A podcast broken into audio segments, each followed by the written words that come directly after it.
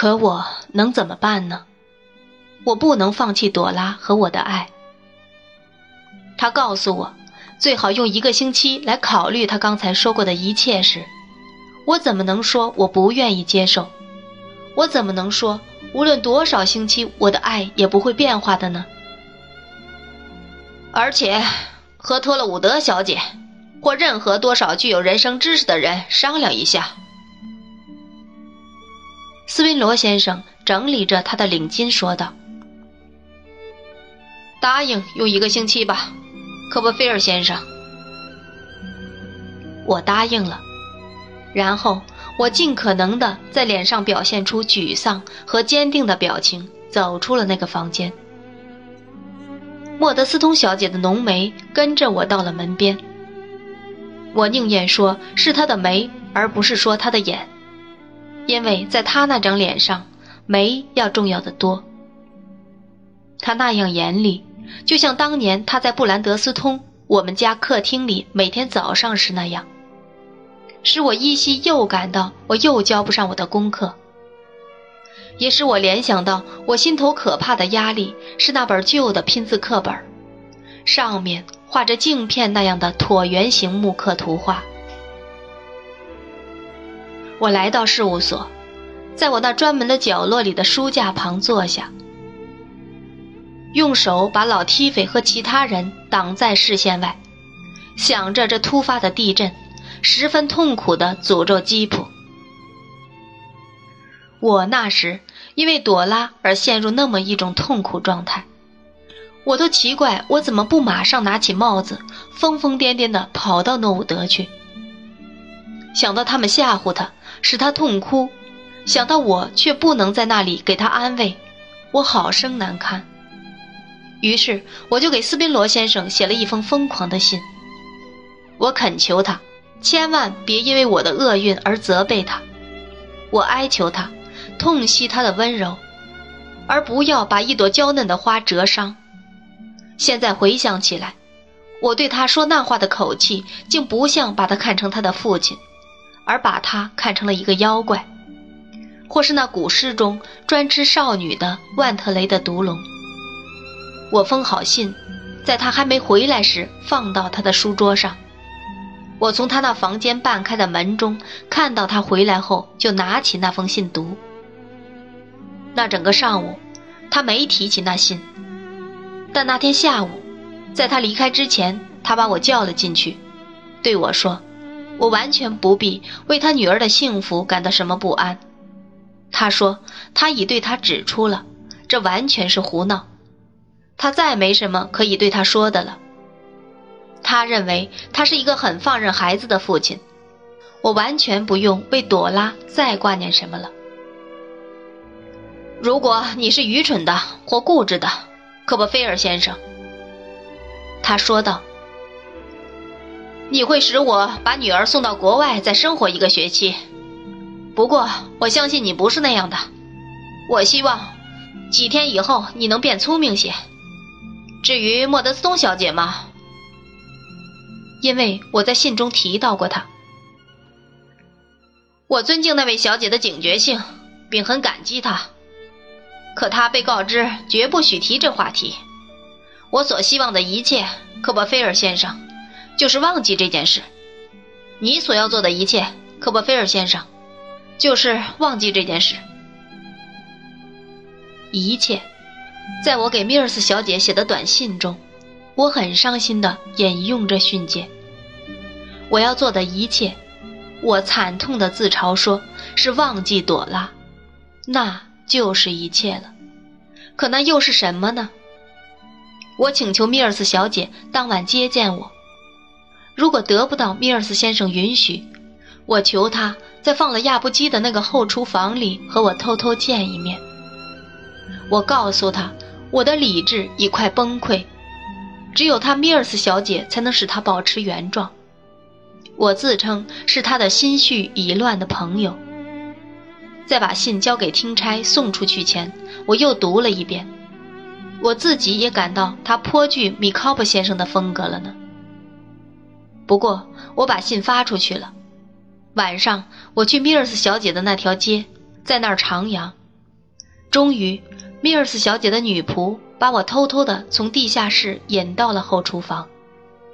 我后来有理由相信，本来没有任何东西可以阻止我从大门进入并被引进客厅的。这只是因为米尔斯小姐喜欢神秘传奇的意味而已。在后厨房里，我只顾胡说一气。我相信我到那儿只是自己招人笑。而且也的确做到了。米尔斯小姐已经收到朵拉一封急信，告诉她一切都被发现了，并说：“哦，千万要到我这儿来，茱莉亚，千万千万。”可是米尔斯小姐生怕去那里会不合那些长辈的意思，所以还没去。于是我们便都被困在撒哈拉沙漠里了。米尔斯小姐侃侃而谈，几乎把她的所思所知全讲了出来。于是我不禁觉得，尽管她和我一起流泪，她却在我们的苦难中得到一种可怕的乐趣。我可以这么说，她对我们的痛苦视若珍玩，并尽她可能地利用他们。他说：“我和朵拉之间有一条深渊。”爱情只能用他自己的长虹为桥，方能越过这深渊。在这残酷的世界上，爱情只能受苦难，过去如此，将来也如此。这不算什么，米尔斯小姐说道。被蛛网缠束住的心最终会爆炸，那时爱情便复仇了。这算不上是安慰。可米尔斯小姐不肯给予妄想的期待任何鼓舞，她使我更苦恼了。我觉得她的的确确是一个朋友，我也怀着无比感谢的心情把这告诉了她。我们决定，她早上做的第一件事就是去看朵拉，设法让朵拉了解我的忠诚和痛苦。我们心情沉重、悲伤的分别了。我觉得米尔斯小姐似乎很满足。我回到家，把这一切告诉了姨奶奶。尽管她尽可能对我说了许多，我仍心灰意懒地去上床。我心灰意懒地起床，心灰意懒地出门。那是星期六早上，我径直去了博士院。我能看到我们事务所的门口了。我看到马车夫和搬运工都站在门外谈话，还有六七个闲人朝关着的窗子张望。我见此不禁大吃一惊。我加快步子，揣测他们的神情，从他们中间穿过，急急忙忙走了进去。文书们都在那里，却没人在工作。老踢斐正坐在别人的凳子上。我还是第一次遭见他这样做呢。我还是第一次遭见他这样做呢。他也没把帽子挂起来。这可是可怕的灾难，科波菲尔先生。我进去时，他说道：“怎么了？”我叫道：“什么事呀？”你不知道。踢飞和走到我身边的其他人都一起叫了起来。不知道呀，我挨个儿看着他们的脸说道。斯宾罗先生，踢斐说道。他怎么了？死了。我觉得事务所在晃动，而不是我在晃动。一个文书把我扶住，他们把我扶到一张椅子那儿坐下，解开我的领巾，拿来些凉水。我不知道这样过了多长时间。死了，我说道。昨天他在城里吃晚饭后，亲自赶车回去。提菲说道。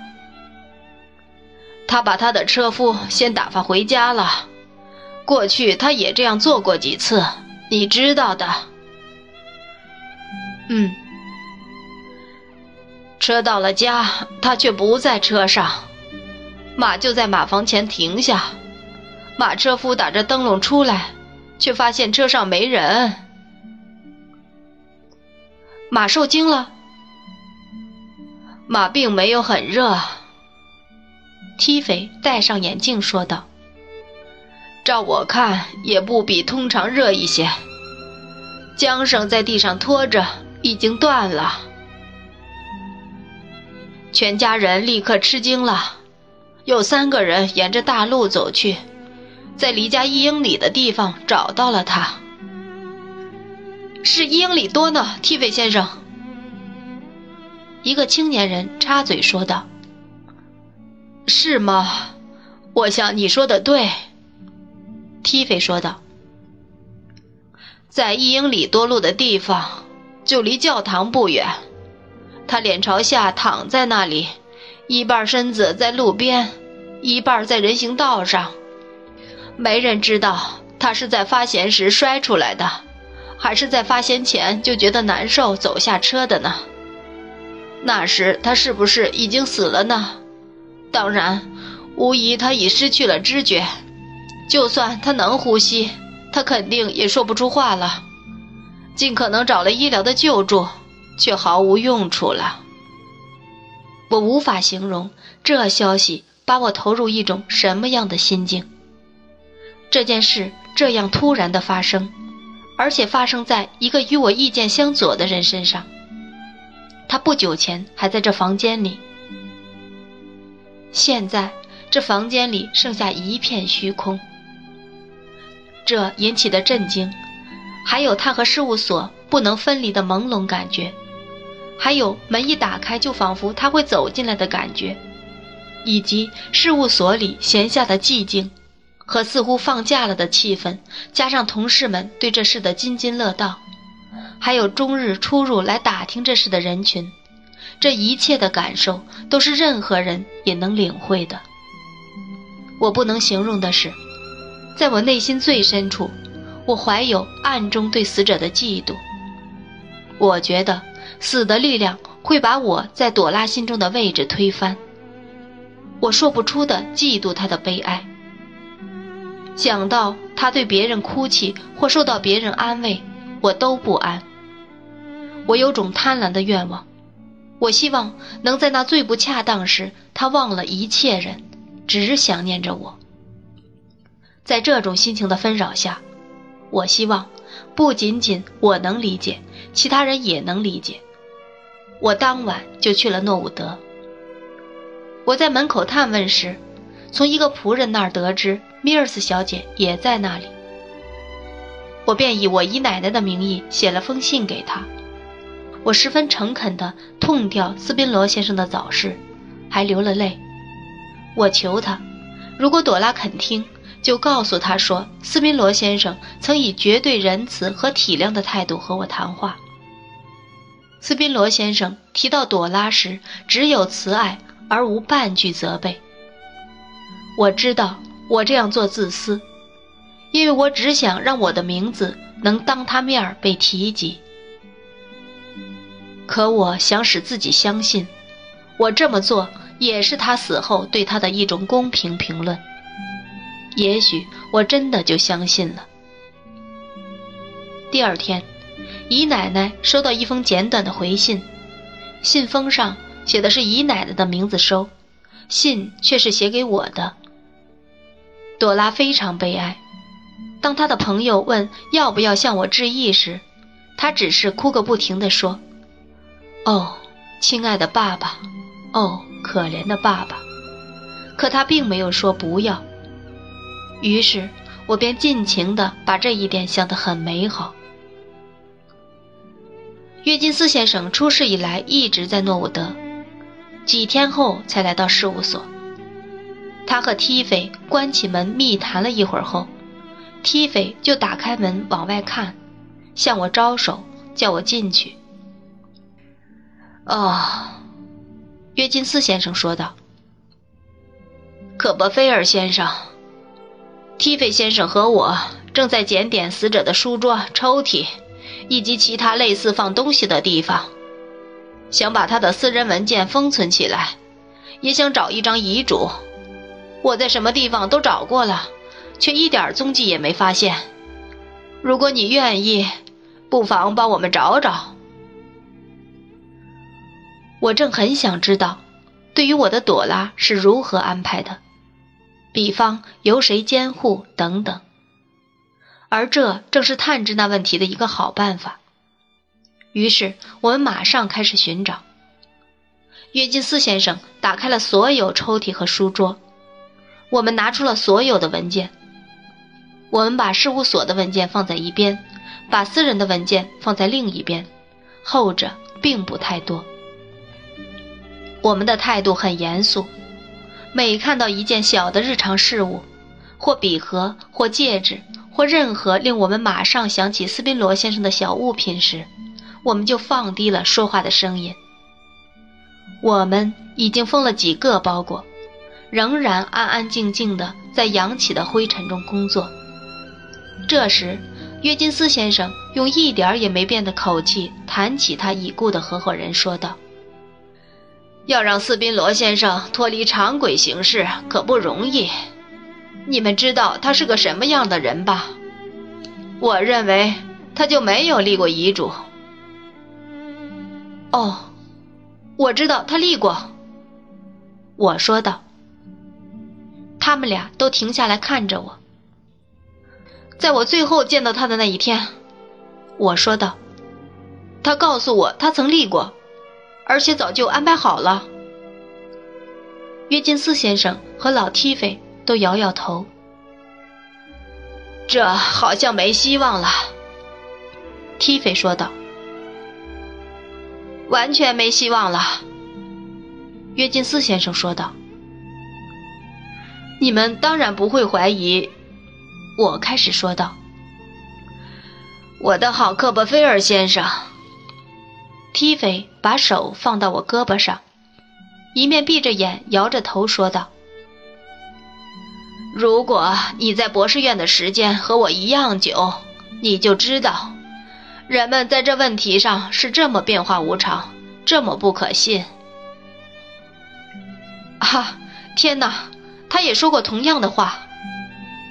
我固执地说道：“我敢说这是个定论。” T 菲说道：“我的意思是，没有遗嘱。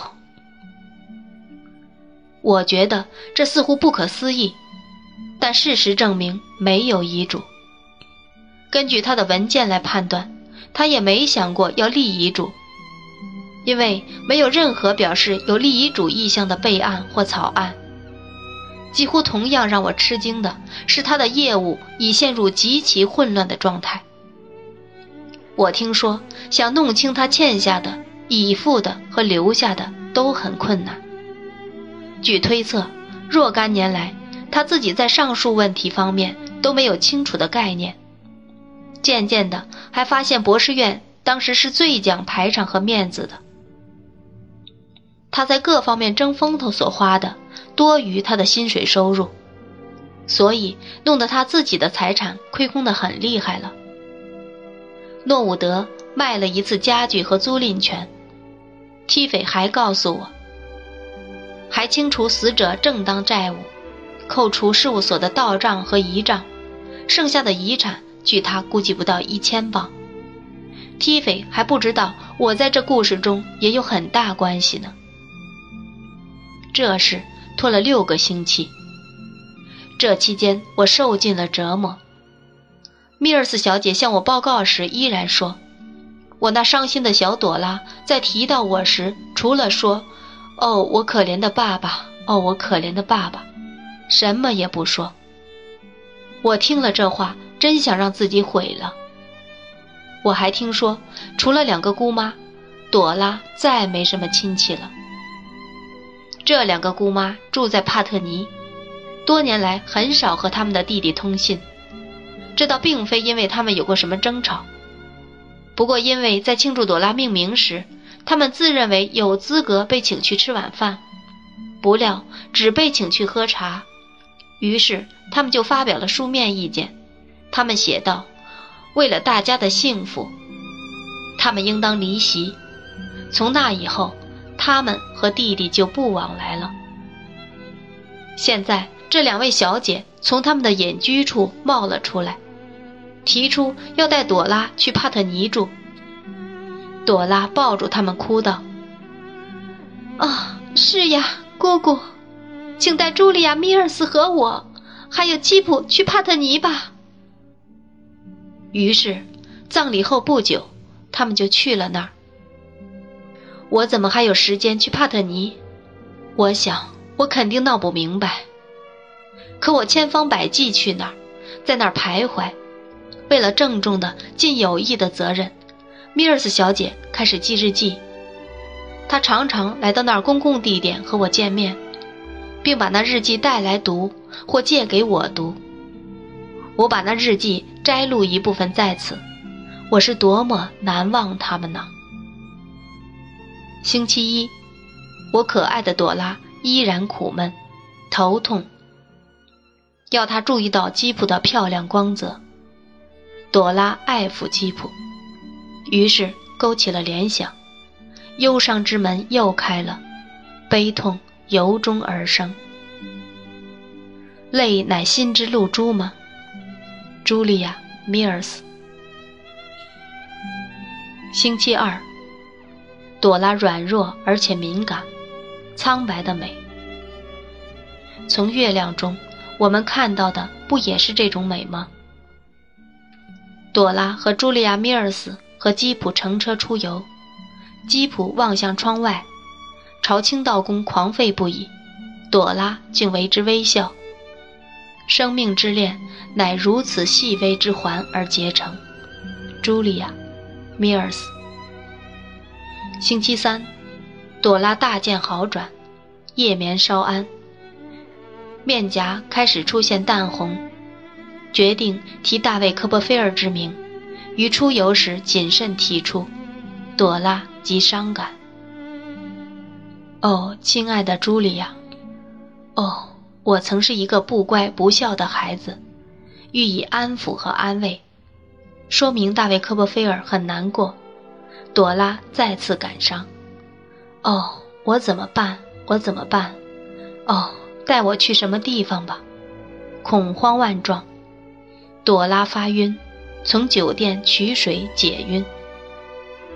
如诗，门柱标志，光影交错，人之生涯变幻无穷。唉，茱莉亚·米尔斯。星期五，发生事故之日，一个带蓝提包的人来到厨房里，来换女靴的后掌。厨子说并无人叫，那人坚持说有，厨子便去询问，留下那人和基普在原地。厨子回来时，那人依然说有人叫过，但终于离开。基普失踪。朵拉发狂，报警，根据大鼻子和翘住腿特征找人，各方搜寻，基普不见，朵拉痛哭，无法安抚，用一只幼小的羚羊代替，无效。傍晚，陌生孩子登门，进入客厅，随鼻子硕大，没有桥柱腿，称只狗所在，所价一磅，随家逼迫不说。朵拉拿出一磅后。厨子被带到一个小房子，基普在房子里，独自被拴在一个桌子腿上。看到基普吃饭，朵拉欢喜，竟围绕其舞之。在这喜事鼓励下，又提起大卫·科波菲尔，朵拉又哭悲嚎：“哦，不要，不要，不要！不想爸爸，却想别的，太不应该了。”抱着吉普哭着睡去。大卫·科波菲尔难道不应把自己束缚在时间的宽裕之上吗？茱莉亚·米尔斯，米尔斯小姐和她的日记是我这时期唯一的安慰。看看刚见过朵拉的她，在他那饱含同情的日记里找到朵拉的简称，并被他弄得越来越痛苦。这一切就是我那时所有的慰藉了。我觉得，我仿佛曾住在一座用纸牌搭成的宫殿里。这宫殿倒了，只剩下米尔斯小姐和我在一片废墟残垣中。好像残酷的术士在我心中那天真的女神周围画了道魔圈。除了能把那么多人都拖着飞过那种远大距离的有力宽宇，没任何东西可以载我飞入那圈子里去。